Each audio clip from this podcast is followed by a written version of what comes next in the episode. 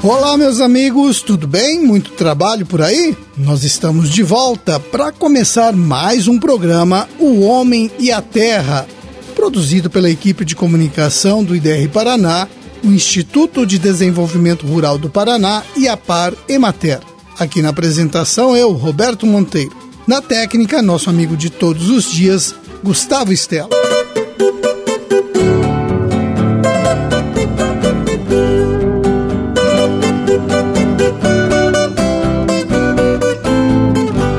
Hoje é quinta-feira, dia 16 de fevereiro de 2023, lua minguante, dia de Santa Juliana. O meu calendário está indicando que hoje é o dia do repórter. Então aqui vai o nosso abraço para todos os repórteres profissionais que correm atrás da informação.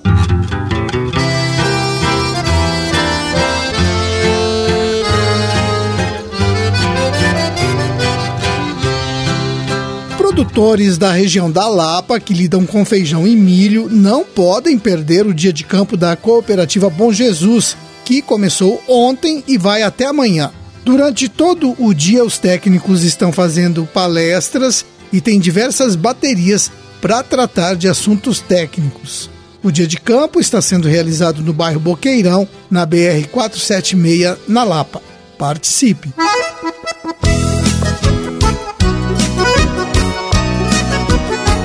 E uma boa notícia para começar o programa. A Cooperativa Integrada e o IDR Paraná firmaram uma parceria para incentivar produtores a adotarem o controle biológico do greening, doença que pode comprometer seriamente a produção de citros. A doença é transmitida de uma árvore para outra por um inseto, o psilídeo. Ele se alimenta da planta doente e espalha a bactéria pelo pomar. Por isso, o controle desse inseto é muito importante para frear a doença. O controle biológico é feito com uma vespinha, inimiga natural do psilídeo. A vespinha deposita os ovos embaixo das ninfas do psilídeo, que servem de alimento para as larvas da vespinha. Os pesquisadores irão fornecer 15 mil vespinhas por mês para serem soltas nas áreas de laranja da cooperativa integrada. Atualmente, a cooperativa tem 97 cooperados que mantém pomares em mais de 2 mil hectares nas regiões de Arapongas, Açaí, Bandeirantes, Cornélio Procópio, Londrina, Mauá da Serra e Uraí. Essa parceria aí para fazer o controle biológico do greening é muito bem-vinda. E agora a minha conversa é com os produtores de café. Olha, minha gente, tem um ditado que diz que é o olho do dono que engorda o boi. E na agricultura não é diferente. O produtor tem que ficar de olho no cafezal para agir quando necessário. Mas eu vou passar a palavra para quem entende do assunto. Ouçam só o que o Erlis Clayton, do IDR Paraná de Jabuti, diz para gente. Estou passando aqui para dar um recado para lembrá-los da importância do monitoramento de pragas e doenças na lavoura cafeeira. Como que anda aí na região de vocês? Na nossa região aqui está chovendo bastante, o clima está úmido, está quente que favorece muito o aparecimento de doenças. Uma dessas doenças que atinge nossos cafeeiros é a ferrugem. Já é conhecida por nossos cafeicultores, mas o que não impede que ela cause prejuízo nas nossas lavouras, pois ela começa com uma manchinha na folha. Essa manchinha ela evolui, que ela vai criar esporos. Esses esporos são tipo um pozinho, e esse pozinho ele pode ser levado pelo vento e pode disseminar muito rápido em toda a área, né? E ela vai atacar as folhas do cafeiro, né? Ela atacando a folha do cafeiro, esse cafeiro pode chegar a perder essas folhas. E perdendo essas folhas, o cafeiro não vai conseguir fazer fotossíntese, né? Ou seja, a planta não vai conseguir trabalhar com os nutrientes da forma correta que ela precisa para a gente ter a produtividade esperada.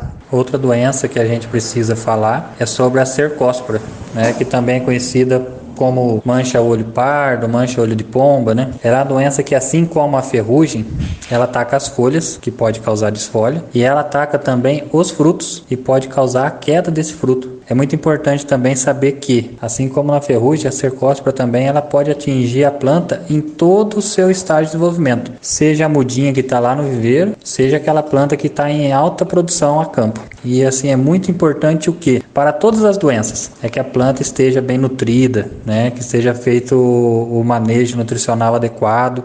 É justamente por isso que o monitoramento da lavoura é tão importante. Mas o Erles dá mais uma dica para os cafeicultores.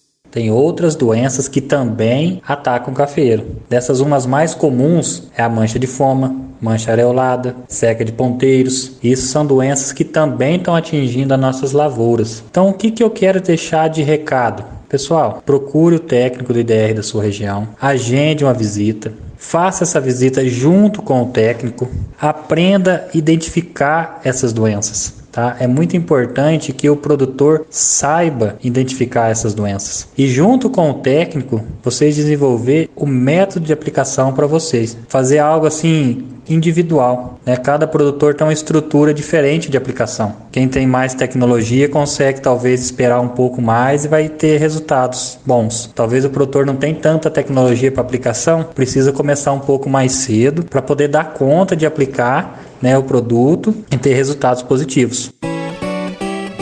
É, minha gente, o melhor mesmo é ter o acompanhamento técnico, como disse o Erlis. Até porque é preciso ter muito cuidado com o uso desses produtos que são aplicados no cafezal. A aplicação tem que ser feita no momento certo, na quantidade recomendada e com todos os cuidados necessários. Vamos agradecendo a participação do Erlis e uma outra hora ele volta aqui no programa para falar sobre o controle de pragas do cafezal. E hoje é dia da gente ver os preços médios de algumas frutas, preços praticados nas ceasas do estado segunda e terça-feira. Começando por Maringá, banana caturra de primeira, caixa de 20 quilos, R$ 45,50. Limão Tahiti médio, caixa de 23 quilos, 40 reais.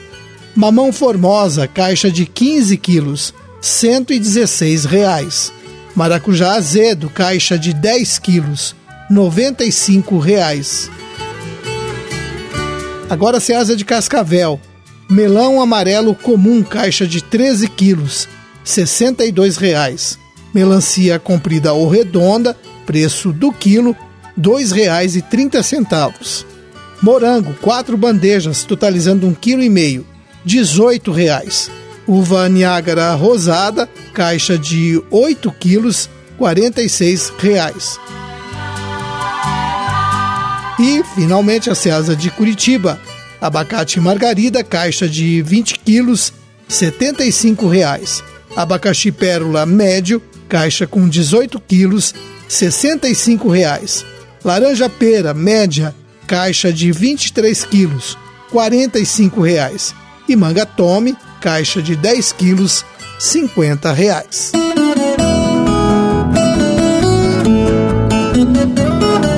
E eu quero dar uma notícia que vai interessar muito o produtor.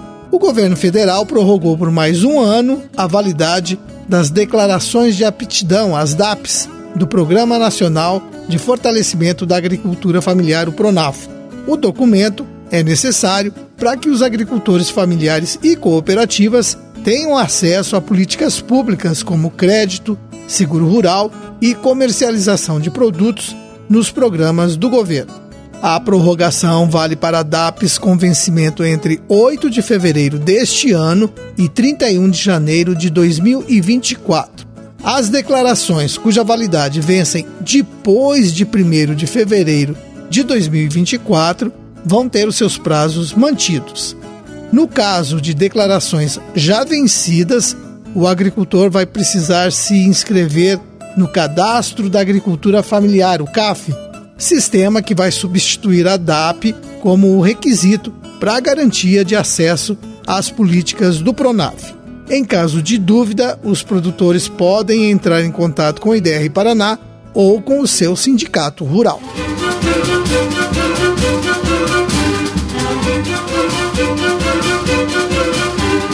Bem, meus amigos, vamos terminando o nosso programa de hoje, deixando um forte abraço a todos vocês. E amanhã estaremos de volta neste mesmo horário para mais uma apresentação do seu programa O Homem e a Terra. Até lá, tchau!